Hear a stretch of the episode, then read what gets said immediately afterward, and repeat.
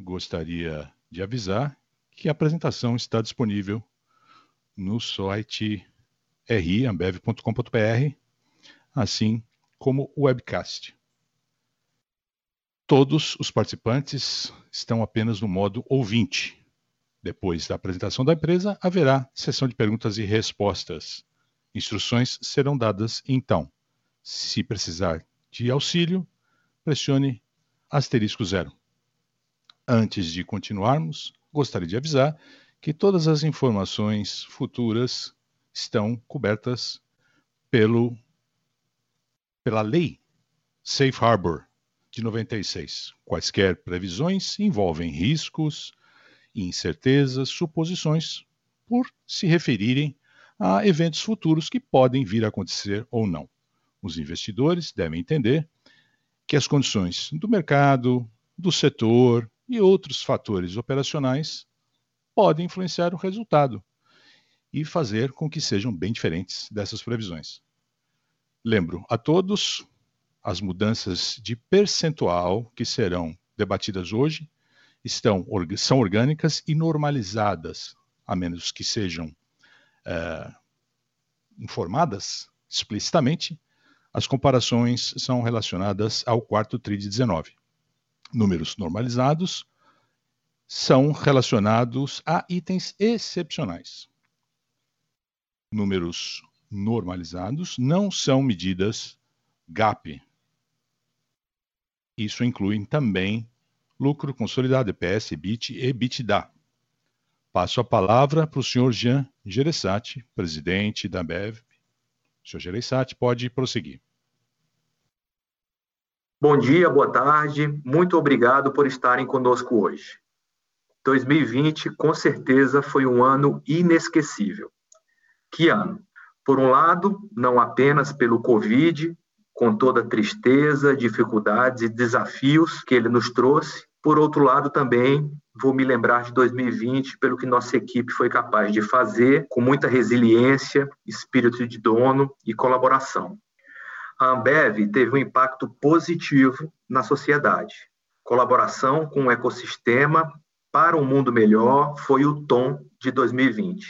Também lançamos inovações significativas, da Titia Taquinha, na Bolívia, ao espumante mais comentado do ano, o LPQTP, na Argentina. Nossas inovações expandiram nosso portfólio e aumentaram o nosso alcance com novas propostas aos consumidores. A Brahma Duplo Malte no Brasil foi a estrela do nosso pipeline, graças a um processo de desenvolvimento inovador, um líquido singular e de um lançamento com um marketing disruptivo. O fortalecimento da marca Beats, com o lançamento de GT e Zodiac, também permitiu que nos conectássemos profundamente com a nova geração.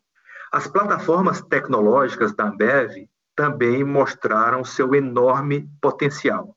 Os negócios digitais estão aqui para ficar e plataformas como o Zé Delivery e o nosso super app Bis estavam no lugar certo e na hora certa. No quarto trimestre, conseguimos manter o momentum que construímos no terceiro TRI e entregamos um bom fechamento de ano.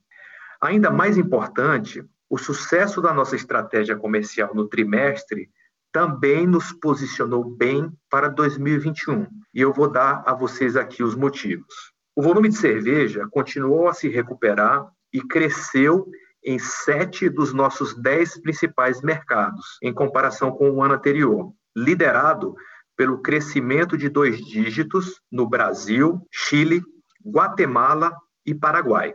Também foi importante ver nossos volumes de cerveja na República Dominicana se recuperarem muito bem, apesar das restrições relacionadas à pandemia. Nós fortalecemos a saúde de nossas marcas e o poder de nosso portfólio, com ganho de participação de mercado na maioria dos nossos mercados. No Canadá, por exemplo, nosso portfólio ganhou market share novamente, apesar da segunda onda de Covid ter impactado os volumes da indústria. No Brasil, os volumes de cerveja cresceram aproximadamente 12%, mesmo em um ambiente ainda volátil, restrições na cadeia de suprimentos que prejudicaram nosso nível de serviço, menores estímulos governamentais e a implementação do nosso aumento de preços. Mesmo com tudo isso, nossas marcas globais superaram a indústria total e tiveram um sólido crescimento de poder de marca. Boêmia e Brahma Duplo Malte terminaram o ano como as duas principais marcas do segmento Core Plus, que ainda tem muito para se desenvolver. No segmento Core, após anos de queda nos volumes, estabilizamos a performance de nossas marcas, principalmente graças à expansão das garrafas retornáveis de 300 ml nos mercados de vizinhança e à estratégia de takeaway nos bares. Fortalecemos também nosso portfólio de valor, com o lançamento de mais duas marcas regionais, BRO, no Piauí, e a Esmera, em Goiás. E, finalmente, entregamos uma forte receita líquida por hectolitro, graças à implementação bem-sucedida de nossa estratégia de preços, que foi construída ao redor de uma postura mais flexível, o desempenho das nossas inovações, que ajudaram bastante o mix, e uma gestão mais eficiente das atividades promocionais. Nós continuamos transformando o nosso negócio para responder de forma rápida às necessidades dos nossos consumidores e clientes e resolver suas principais dores. Hoje, gostaria de compartilhar mais detalhes sobre o papel que a tecnologia está desempenhando nesse processo e falar um pouco mais do Zé Delivery e do BIS, nossas plataformas de consumidor e cliente. Começando pelo Zé Delivery no Brasil. A proposta de valor do Zé Delivery é realmente simples. Suas bebidas favoritas, preços acessíveis, geladas em menos de 35 minutos. Isso é simples, mas muito, muito poderoso. E o Zé hoje está presente em mais de 200 cidades, em todos os 27 estados brasileiros, e em 2020 entregou mais de 27 milhões de pedidos, com o equivalente a uma entrega por segundo no Q4. O Zé também entregou uma ampla variedade de produtos de mais de 40 empresas parceiras de bens de consumo, e foi o aplicativo de entrega mais bem avaliado na App Store e Android. A importante relação que o Zé tem com mais de 2 mil parceiros varejistas, entre eles pequenos e grandes supermercados, bares e mercados de vizinhança, é essencial para garantir a sua NPS de mais de 80 pontos. O foco do Zé em 2020 foi expansão geográfica e melhoria do modelo operacional. Em 2021, vamos focar no aumento do seu alcance retenção, frequência e sortimento para continuar a jornada de atingir o seu full potential consumidor a consumidor. Agora vamos falar sobre o BIS, o nosso super app. O BIS foi desenhado para entregar mais conveniência para o pequeno varejo, por disponibilizar a opção de pedidos e rastreamento de entregas 24 horas, 7 dias por semana e também funcionar como um marketplace, onde temos um assortment aumentado, mais opções que vão além dos nossos produtos e também oferecer uma plataforma de serviços financeiros e logísticos. O BIS tem a ambição de se tornar uma one-stop shop solution para o pequeno varejo brasileiro. E é uma oportunidade única e transformacional para a Ambev, né, por permitir que nos aproximemos mais dos nossos clientes, criando uma relação de mais confiança, uma interação melhor e conforme escutamos mais e temos mais dados para trabalhar, podemos oferecer um nível de serviço melhor, um assortment melhor mais segurança para os nossos parceiros. A plataforma foi desenvolvida na República Dominicana, onde lá já temos 90% dos nossos clientes usando a, a, full potential a plataforma. Lá, o nosso marketplace ele já engloba oito categorias que vão além do nosso portfólio de bebidas. Falando de 2021, esperamos ainda enfrentar um ano muito desafiador. A pandemia ainda é muito real, tudo ainda está muito fluido e teremos ainda mais pressão sobre os nossos custos. Com o CPV, excluindo depreciação e amortização, por hectolitro em cerveja Brasil crescendo low 20s. Dito isso, o momentum que construímos ano passado também é real. E a boa notícia é que começamos o ano bem, com um crescimento de volume de cerveja no Brasil acima de 10% até agora, mesmo com o cancelamento do carnaval. Ainda, os preços devem se beneficiar de um mix mais robusto, dado o nosso portfólio e as nossas inovações, que deve continuar a nosso favor, e uma atividade promocional mais inteligente, que deve continuar ao longo do ano, considerando as condições de mercado. Eu não tenho dúvidas que estamos começando esse ano muito mais preparados do que estávamos no começo de 2020. Nosso portfólio está bem mais forte, as marcas estão saudáveis e vem crescendo o seu poder de marca. Temos um forte pipeline de inovações e nosso route to market é, se transformou pela digitalização. Além disso, nossa geração de caixa continua muito forte e continuamos comprometidos a investir à frente da curva. Bom, era isso. Obrigado pelo seu tempo e atenção. E agora eu passo para o Lucas. Obrigado, Jean, e boa tarde a todos. Vou começar falando sobre os créditos tributários extemporâneos no Brasil, considerando que foram tão relevantes no trimestre. Reconhecemos 4,3 bilhões de reais em créditos tributários, dos quais 2,5 bilhões foram reconhecidos em outras receitas operacionais e 1,8 bilhão foi reconhecido em receitas financeiras. Esses créditos tributários decorrem de ação judicial com decisão transitada em julgado no Supremo Tribunal Federal em 2017 que declarou inconstitucional a inclusão do ICMS na base de cálculo do PIS e da COFINS.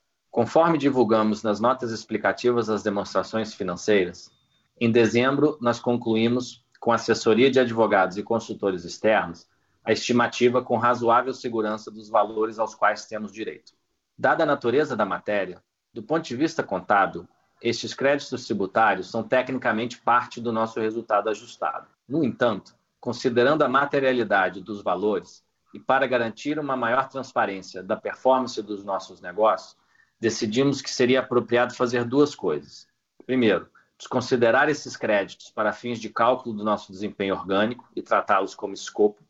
E dois, atualizar nossa política contábil para contabilizar todos os créditos e pagamentos extemporâneos de impostos em outras receitas operacionais, não mais seguindo a conta contábil de origem como no passado. Excluindo o efeito dos escopos, nosso EBITDA ajustado para 2020 estaria próximo a 19,5 bilhões de reais, com uma margem EBITDA de 33,4% e um lucro ajustado de aproximadamente 8,2 bilhões de reais. Ainda existem litígios em andamento a respeito desse tema e manteremos o mercado atualizado sempre que necessário. E quaisquer possíveis créditos tributários no futuro serão registrados quando as perspectivas de recuperação forem praticamente certas do ponto de vista jurídico e os valores puderem ser estimados com razoável segurança. Por outro lado, é importante destacar que, mesmo excluindo o impacto dos créditos tributários, o desempenho financeiro nesse trimestre foi positivo, dadas as circunstâncias. Crescemos a receita em 13,4%, com uma boa combinação de crescimento de volume de 7,6% com 5,3% de crescimento de receita líquida por hectolitro. Tanto a margem bruta quanto a margem EBITDA melhoraram mais uma vez sequencialmente em base consolidada, e nosso EBITDA caiu apenas 0,1% em comparação com o ano anterior. Esse desempenho no quarto trimestre nos permitiu um crescimento orgânico de receita de 4,7% para o ano, enquanto que o EBITDA em 2020 acabou caindo 11,1%. Além disso, a geração de caixa operacional no ano cresceu 2,6% e fomos capazes de fortalecer nossa sólida posição de liquidez, o que foi crucial em um ambiente volátil como 2020, que segue sendo o caso para 2021. Nosso capex totalizou aproximadamente 4,7 bilhões no ano e nós distribuímos cerca de 7,7 bilhões de reais aos nossos acionistas em forma de dividendos e JCP. Olhando agora para 2021, o desafio de melhorar nossa rentabilidade continua sendo o nosso principal foco. As margens continuarão sob pressão por conta dos impactos significativos do câmbio e das commodities. Nossa taxa média de hedge de reais para dólares em 2021 foi de 5,29, um aumento de mais de 30% contra o ano anterior. O real teve alta volatilidade em 2020 e ficou para trás apenas do peso argentino em termos de depreciação relativa ao dólar, entre as principais moedas da América Latina.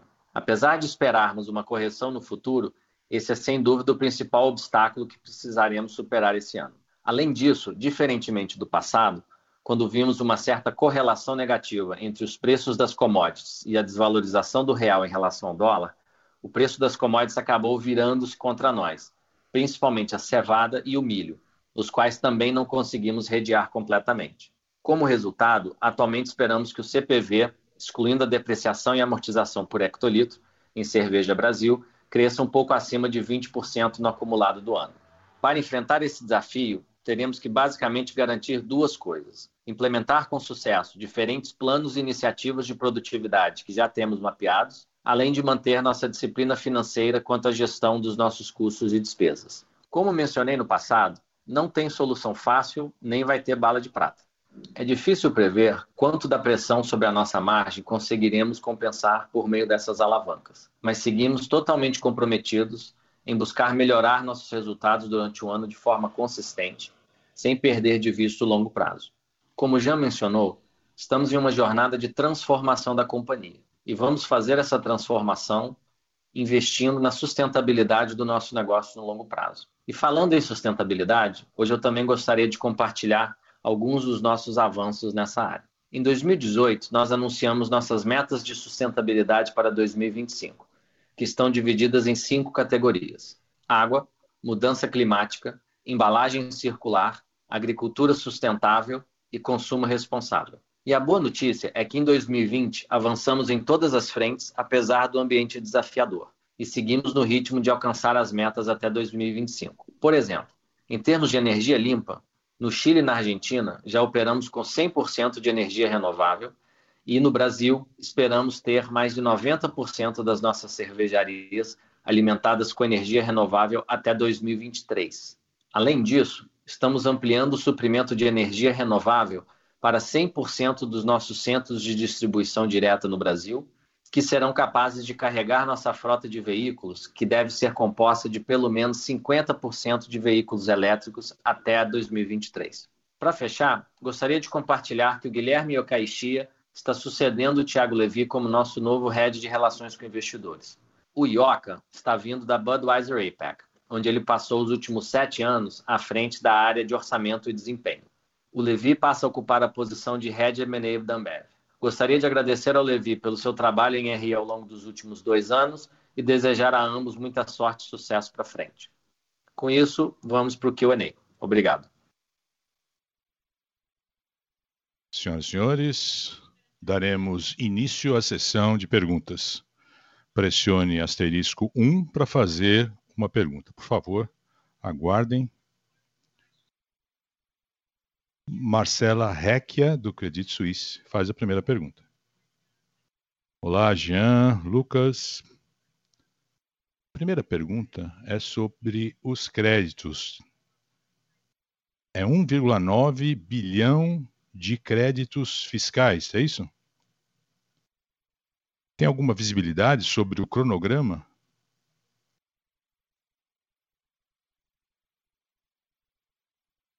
Dá para prever o, o ritmo de vendas? E a segunda pergunta? Com o anúncio de ontem da Heineken, uma das preocupações do mercado tem a ver com o aumento da concorrência, principalmente no segmento premium. O que a Ambev vai fazer para conter essa concorrência maior? Da Heineken. Obrigado pela pergunta, Marcela. A primeira, o Lucas responde e eu respondo a segunda. Tudo bem, Marcela? Com relação aos créditos tributários, não há um cronograma definido ainda com relação a esse 1,9 bilhão de créditos fiscais que foram apresentados nos resultados financeiros. Dependemos do judiciário no Brasil, ainda aguardamos a decisão judiciária que nos dará aí uma clareza maior para realmente contabilizar esse crédito. Então dependemos do ritmo da justiça.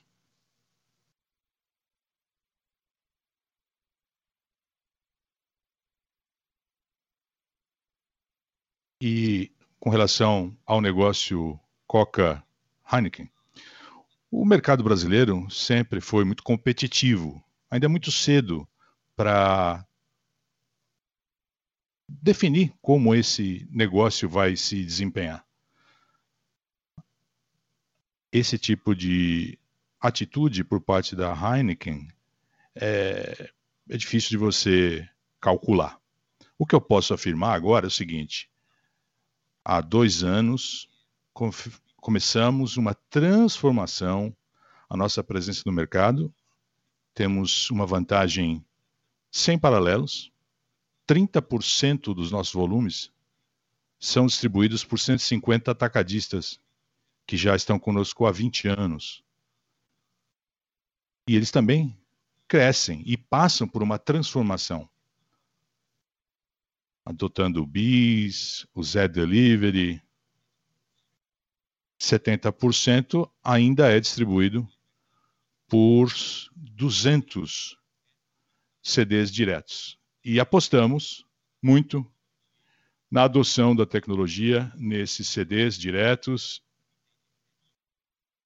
Essa vai ser uma grande vantagem para você ter uma hipersegmentação para que tenhamos uma carteira mais ampla, mais inovação.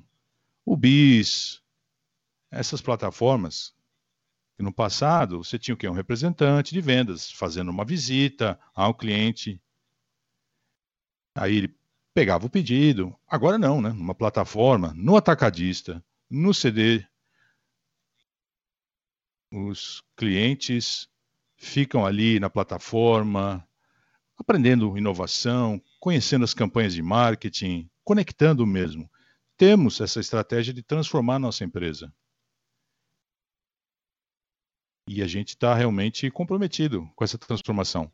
E esse negócio já era previsto e vamos observar para ver o que, que vai acontecer no mercado. Muito obrigada, Jean e Lucas.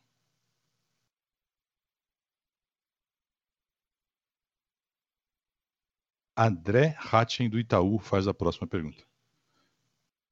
Olá, Jean e Lucas. São duas perguntas. A primeira é com relação ao aumento de volume de vendas esse ano. Vocês poderiam detalhar por região? Principalmente no norte e no nordeste, se a recuperação é mais lenta lá do que em outras regiões. E a segunda pergunta é sobre a área digital.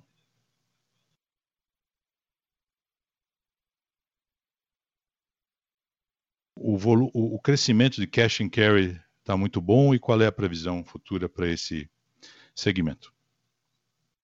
Eu vou começar então falando sobre os volumes. Eu venho afirmando, e a gente falava que perdia 10 milhões de hectolitros em relação aos volumes de 2014 e a gente vem trabalhando para recuperar esses 10 milhões de hectolitros. 2020 foi um ano que nos trouxe a recuperação de 4 milhões e meio, a partir comparando com o piso, né, que foi 2018.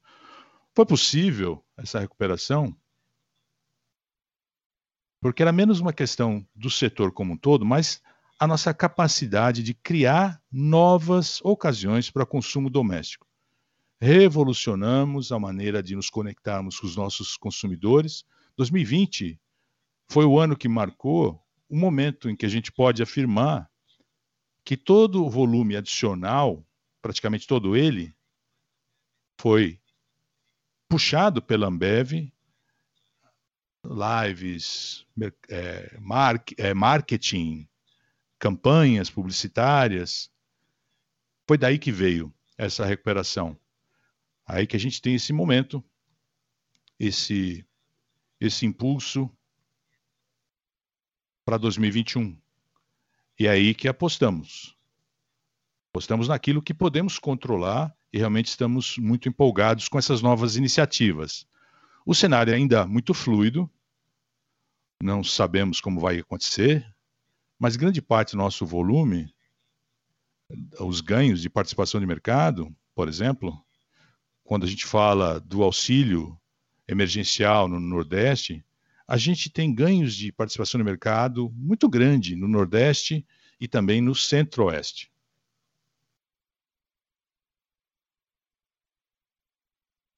É algo que a gente observa com atenção para que haja uma expansão no consumo por conta dessas ocasiões, dessas oportunidades de consumo. Muito bem. O mundo está passando por uma transformação, é claro. As plataformas digitais estão sendo adotadas de maneira exponencial. Era um plano de cinco anos que acabou acontecendo em cinco meses. A gente já está com o Zé Delivery já há um bom tempo e o crescimento é de fato exponencial. O BIS é uma plataforma mais recente, já estamos trabalhando nela há 18 meses, mas houve uma explosão na adoção dessas plataformas no último ano, né, com os nossos clientes. E no final das coisas, uma grande diferença de todos esses ingredientes misturados é que esse o lado digital e a entrega, delivery, esse tipo de serviço que realmente trouxeram resultados positivos. Do Iapoc ao Chuí. A nossa rede é bastante granular. Eu acho que é um, uma coisa diferente, é outra história. Quando você compara com outras opções que é o próprio setor cervejeiro oferece, do tipo cash and carry, e até mesmo outros setores também que querem ter esse tipo de alcance digital. Eu acho que é assim que o mundo vai se transformar. Temos que estar preparados com a tecnologia, com a evolução do RTM, e é, nos traz bastante empolgação. Só para complementar, com relação à sua pergunta, com menu.com, foi um investimento que fizemos há alguns anos. Encontramos um grupo de empreendedores que decidi, nós decidimos uh, estabelecer uma parceria com eles. E acho que 2020 foi mais um ano em que eles conseguiram ampliar sua presença no mercado. E quanto mais trabalhamos com eles, mais oportunidades detectamos para realmente alavancar a escala, a infraestrutura da Ambev, da organização como um todo, para que possamos melhorar o nível de serviço para os clientes na região toda. Não é só o menu.com, não é só Bis, não é o Zé Delivery, temos o Donos, que é o nosso, a nossa fintech, que a gente vem investindo também para criar um menu, perdão pelo trocadilho, né, um menu de opções, tanto na logística, no lado financeiro, na disponibilidade de produtos, para que possamos oferecer benefícios tangíveis para clientes e consumidores. É um ecossistema, não é só um ingrediente, um elemento só ou outro. Ficou claríssimo. Muito obrigado.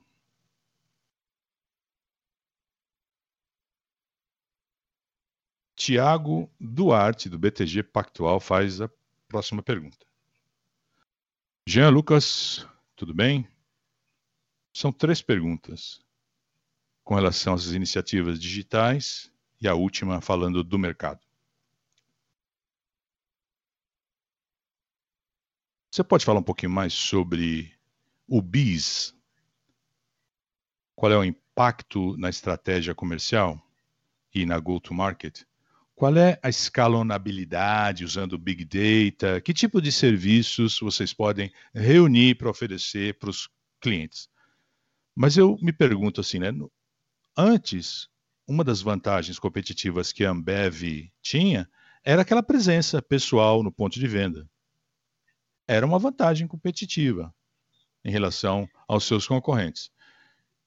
E na mudança para o digital, e essa plataforma pode canibalizar ou de repente aperfeiçoar a sua estratégia presencial? Seria um, um assunto interessante de se debater.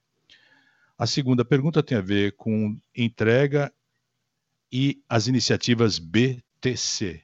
Eu sei que vocês estão mais focados no crescimento nominal em dólar, mas vocês falaram de uma das vantagens pelo aumento de despesas SG&A, despesas gerais do Brasil, foi por conta das despesas relacionadas às iniciativas BTC. Vocês poderiam falar um pouquinho mais, então, portanto, como essas plataformas se comparam com o negócio offline, em relação às margens, às despesas gerais, etc. E a minha terceira pergunta, no relatório financeiro, vocês apresentaram num gráfico o canal off-trade, o valor voltou aos níveis de 2019, né, pré-pandemia. Vocês poderiam falar um pouquinho como que essa normalização do canal de venda refletem no mix da marca, no mix de embalagens. Está mais normalizado também no quarto quarto? Obrigado. São muitas perguntas, ótimo. Vamos ver se eu consigo responder todas. Se eu me esquecer de alguma coisa,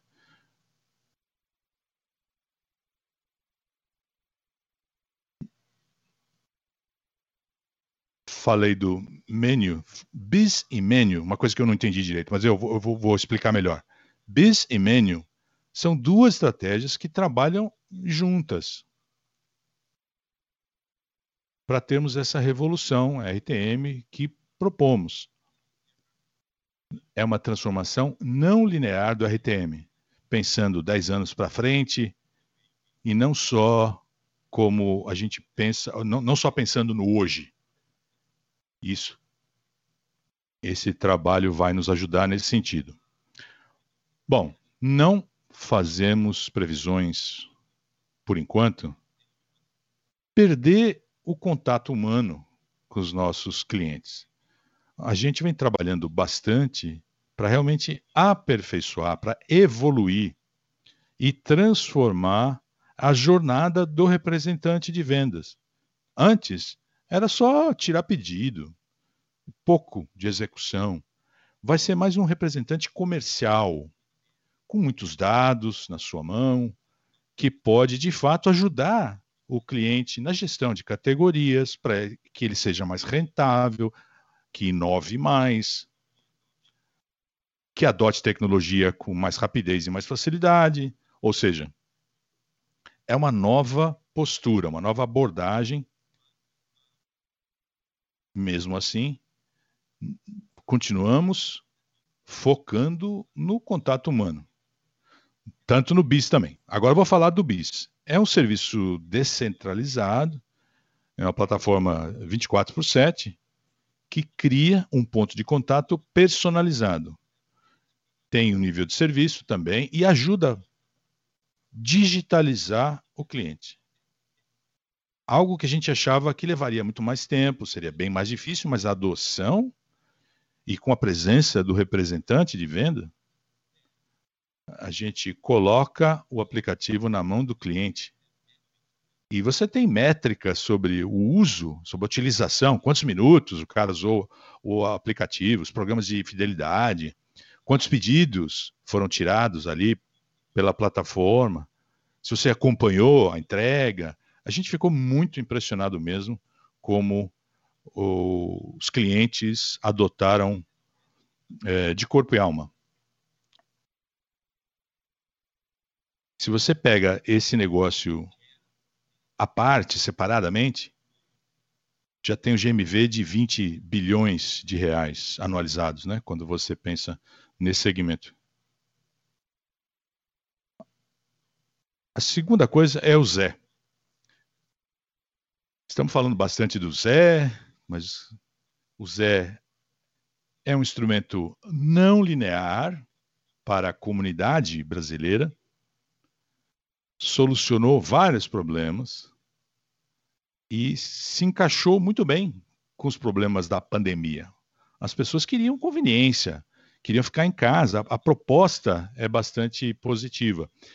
Então, acreditamos que vai ser muito positivo para a nossa empresa. Você tem dados, frequência, toda a informação ali no aplicativo. E passamos por um momento nessa expansão, a gente tem aquisição de clientes que nos impacta um pouco, mas passando essa fase, acreditamos que o Zé é o caminho de se conectar para ter frequência. É impressionante, né? Achávamos que o Zé seria algo, um push baseado na ocasião, na oportunidade.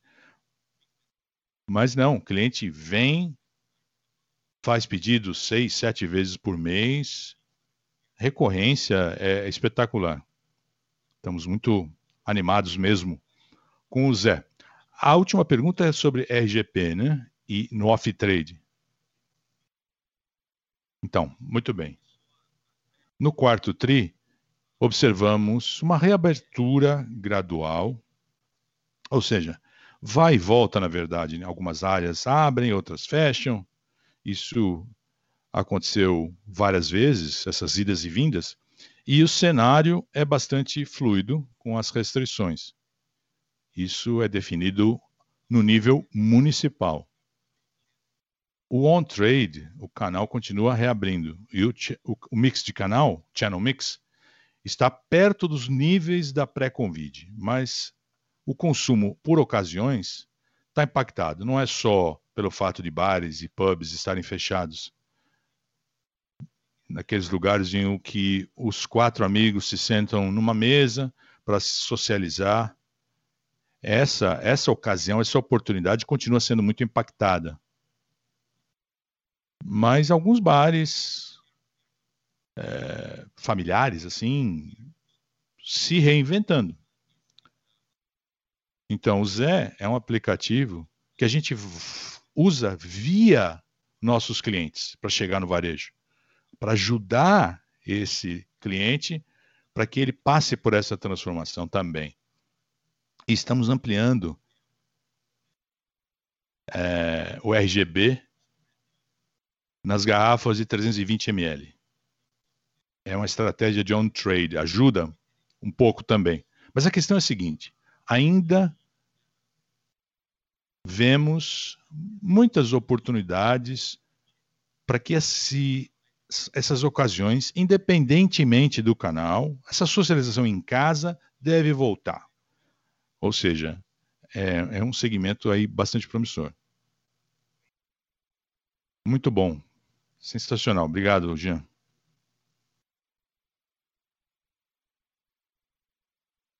Lucas Ferreira, do JP Morgan, faz a próxima pergunta.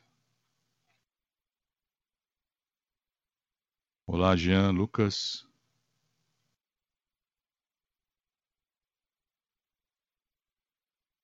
Eu tenho duas perguntas sobre outras linhas do PNL.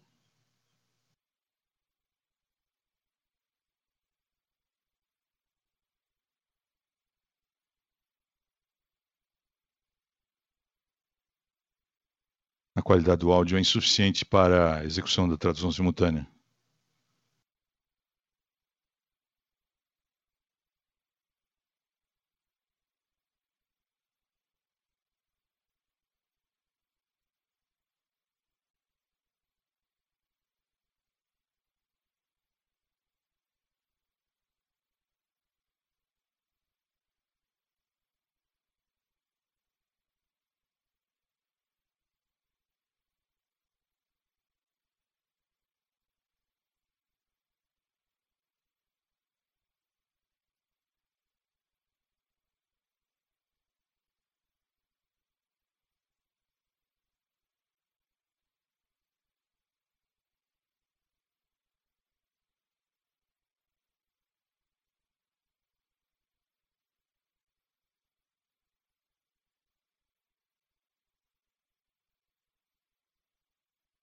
Eu respondo a última e a primeira, depois falo um pouquinho sobre STNA. Muito bem. temos uma flexibilidade bem maior na implementação de iniciativas de geração de receita, para buscarmos uma receita saudável, com volumes sustentáveis. O crescimento é de 8% no quarto TRI, algo com base e pode ser separado em três partes. Primeiro, para recuperar a inflação no final do terceiro TRI, e esse processo foi para o quarto TRI, por canal, por região, ou seja, um processo contínuo no quarto TRI também. No final do quarto TRI,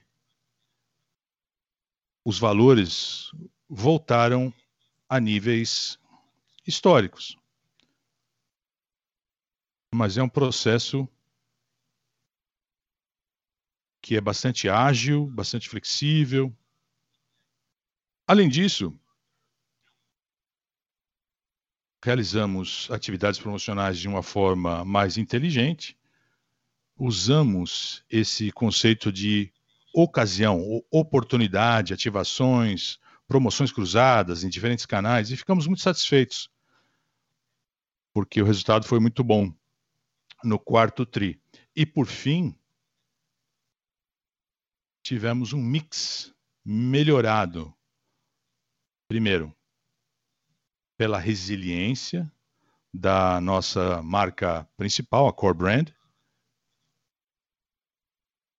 Skoll, por exemplo, com volumes estabilizados, flat, antigamente não era assim, ou seja, ajudou bastante. Quando você estabiliza no core, você pega toda a inovação, todo o segmento premium, é vem da criação, ou seja, é um mix melhorado com as inovações, o crescimento das marcas globais. Então, no final das contas, continua sendo o tom, o ritmo para 2021 é como a gente vai chegar ao mercado da mesma forma. Então, o preço está aí com relação à inflação, às volatilidades, os mixes ainda estão robustos e as atividades de promoção de ocasião são bastante flexíveis, bastante leves, bastante rápidas e se ajustam às condições de mercado. Muito bem. Eu falo agora um pouco sobre margem e eu quero falar um pouquinho mais da discussão de margem no Brasil. LAS e CAC, com a recuperação de margens em 2021, o Brasil, a questão é com o cash cost né, no nível 20 baixo, as moedas, as outras commodities também subiram bastante no Brasil. E a maneira de você gerir essa questão é continuar crescendo. Essa receita líquida, essa estratégia que eu venho falando de receita líquida, o, abrindo o on-trade é algo que vai ser uma reabertura mais resiliente. Mas a ocasião em si, não a reabertura em si, claro a gente não vai diminuir a disciplina financeira com relação a custo e despesas. Há algumas apostas, o aplicativo Zé é uma delas, mas estamos bem mais efetivos em outras frentes, mais ligadas às plataformas digitais que a gente vem criando além do Zé. Vamos transmitir a NBA todas essas informações, a paixão pelo basquete, vai ser da Budweiser. Uma maneira muito mais inteligente para você fazer esse tipo de ação de marketing. E acreditamos que não vamos baixar a guarda nas vendas e no marketing. Investi vamos investir no que é certo. Essa vai ser a estratégia futura, além do Zé, que é uma das apostas, como eu falei. Obrigado, Jean.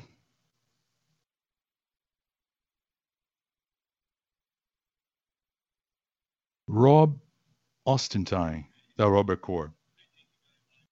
Obrigado. Algumas coisas que eu queria perguntar. Vocês poderiam dar um pouquinho mais de detalhe sobre como a carteira premium vem se desenvolvendo, qual é a estratégia para ela,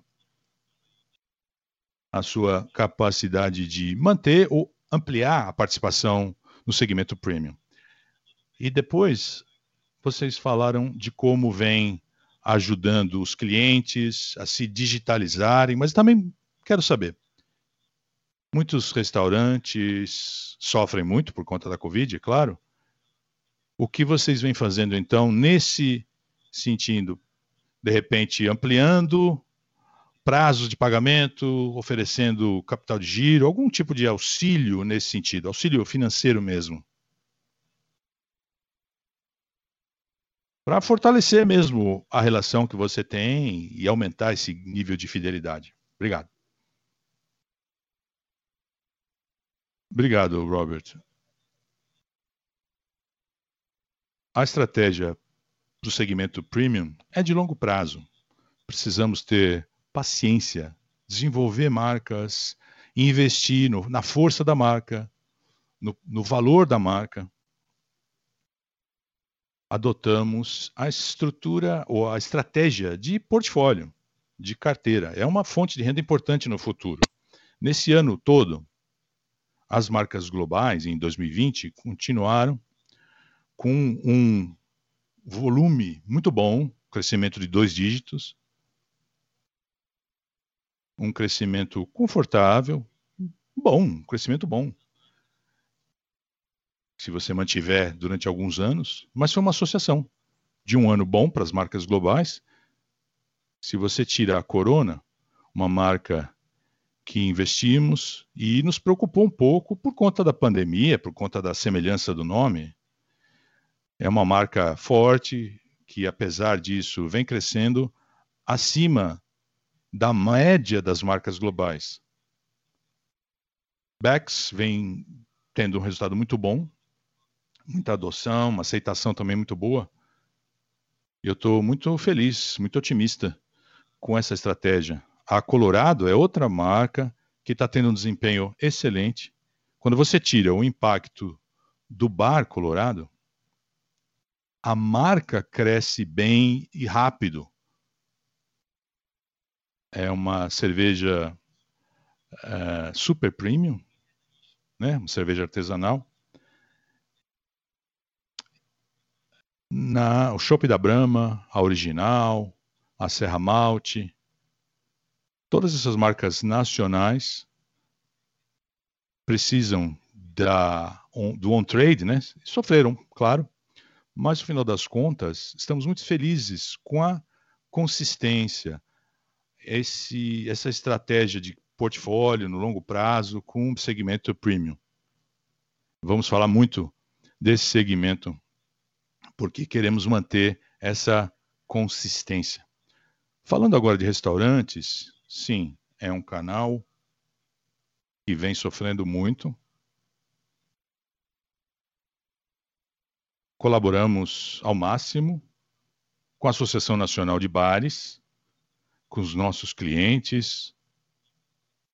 A gente vem demonstrando flexibilidade com relação a prazos de pagamento, entregas. Kits de segurança, doamos esses kits para restaurantes, para bares, para que eles pudessem trabalhar com segurança.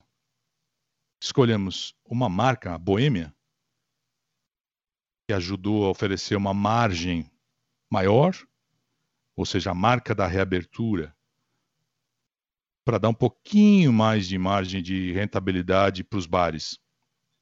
Estamos ajudando os restaurantes com as plataformas digitais.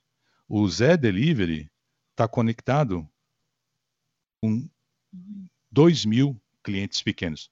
Pode ser bar, pode ser um restaurante pequeno. Então, a gente vem ajudando para que eles possam tirar os pedidos. Falamos de promoções para bares e restaurantes. para ter aquela estratégia de retirada de 800 ml, né? O momento é bom quando você mensura a satisfação do cliente no on-trade, apesar de todo o nível de serviço que a gente já tem no ano passado e ainda mantemos, um valor menor do que o ideal por conta do, das restrições na cadeia de suprimento, quando você mede no NPS, mudou muito de 19 para 2020. O feedback que recebemos dos clientes é, te dá o Net Promoter Score melhor, né, um NPS melhor com os clientes do que com, em relação ao ano passado. Obrigado. Desculpa, Robert. Com relação à sua primeira pergunta, com relação à expansão além do Brasil, acho que é importante observar que as marcas premium que a gente desenvolve em outros mercados também tiveram um ano muito bom, 2020. Canadá, por exemplo. Corona, Stella Artois tinham um desempenho bastante sólido com relação ao volume e participação de mercado. A Corona, a modelo especial na América Central, no Caribe, Michelob Ultra em outros mercados também, dão opções para o cliente consumir cervejas premium, contribuindo positivamente para o todo. O Brasil é um mercado importantíssimo, essencial para o nosso negócio, mas o nosso foco no premium também não se limita ao Brasil. E a boa notícia é que no ano de 2020 conseguimos alavancar também no segmento premium em outros mercados onde a Ambev atua. Muito obrigado. Acho que só mais uma pergunta ou duas e encerramos. Duas mais, por exemplo. Olivier Nicolai, da Goldman Sachs, faz a próxima pergunta. Bom dia, John. Eu tenho uma pergunta. O volume que você tem no Brasil, vocês podem dar uma atualização na utilização da capacidade no Brasil?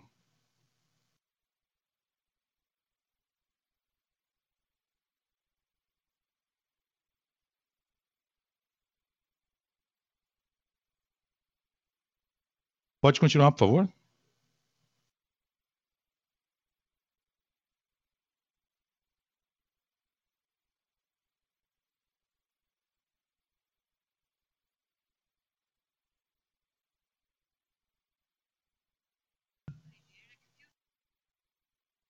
Pode continuar, a linha está aberta.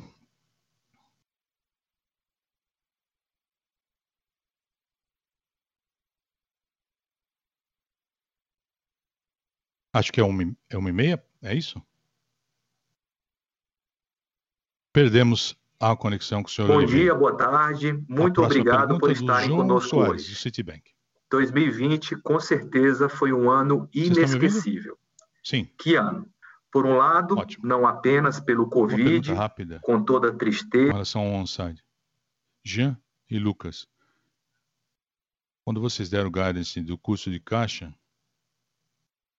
eu queria entender qual é o nível de conservadorismo nessa previsão. Bom dia, boa tarde. Muito obrigado por estarem bem, conosco no hoje. No terceiro TRI, tivemos um impacto de dois dígitos só do makeshift. Tem algum upside desse custo de caixa? Pode ser menor, dependendo na, da maneira que esse desempenho aconteça? Uma outra pergunta. Vocês falaram de lançando mais RGBs no off-trade, né? Para mudar o mix do off-trade com inovação, lançamentos, como vocês vêm adotando na estratégia geral. Queria entender esses dois pontos, por, por favor. Bom dia, boa tarde. Muito obrigado é por estarem conosco hoje. Sim. 2020 com certeza foi um ano decidimos inesquecível. que vamos dar um que, guidance. Por um lado, não apenas para que todos colocassem essa orientação nos seus modelos, é o melhor número que temos quando você avalia o momento atual. Sim, é verdade, está mais relacionado a câmbio e a commodities, lógico, dependendo do câmbio, da recuperação no canal, no mix, o número pode ser melhor ou pior, mas acreditamos que essa é a melhor uh, estimativa que pode ser feita hoje com as informações disponíveis hoje. Muito bem, estamos trabalhando muito, principalmente quando você pensa, em primeiro lugar, para manter a sobrevivência dos clientes de bares e restaurantes, para que se transformem em plataformas, para que eles possam entregar via Zé, ter estratégias de retirada de produto e temos um plano grande para as garrafas retornáveis. No off-trade também. Que a gente chama de off-trade pequena. Ou bares e restaurantes é, familiares, pequenos, eles podem, de fato, se beneficiar durante o ano todo por causa dessas estratégias. É o que eu posso falar por enquanto, por, por relação ao mix. Ótimo, muito bom. Obrigado.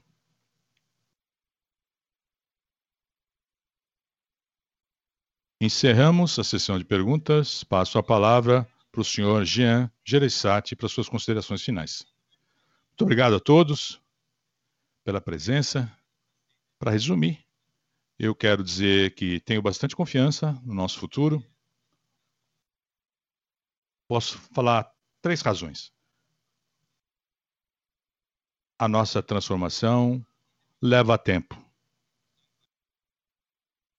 O ambiente, o cenário continua desafiador o desempenho de 2020 mostrou a nossa rapidez de se adaptar, essa agilidade no meio de uma pandemia.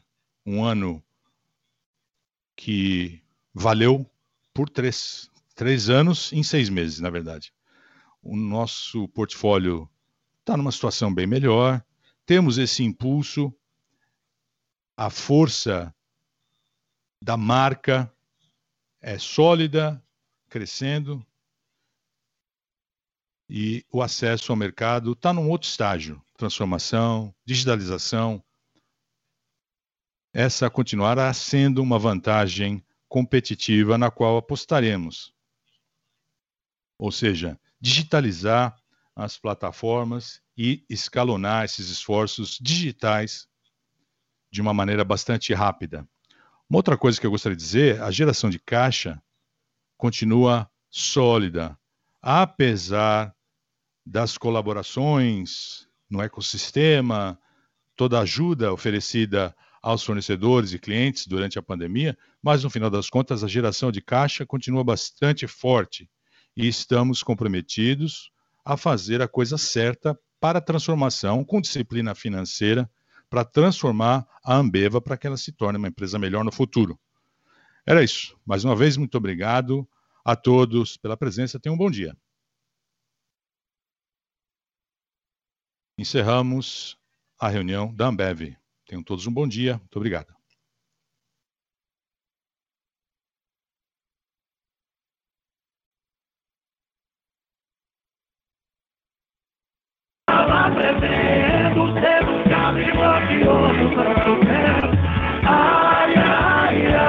Alguém chega passando Fotos são cenas fortes de alguém te beijando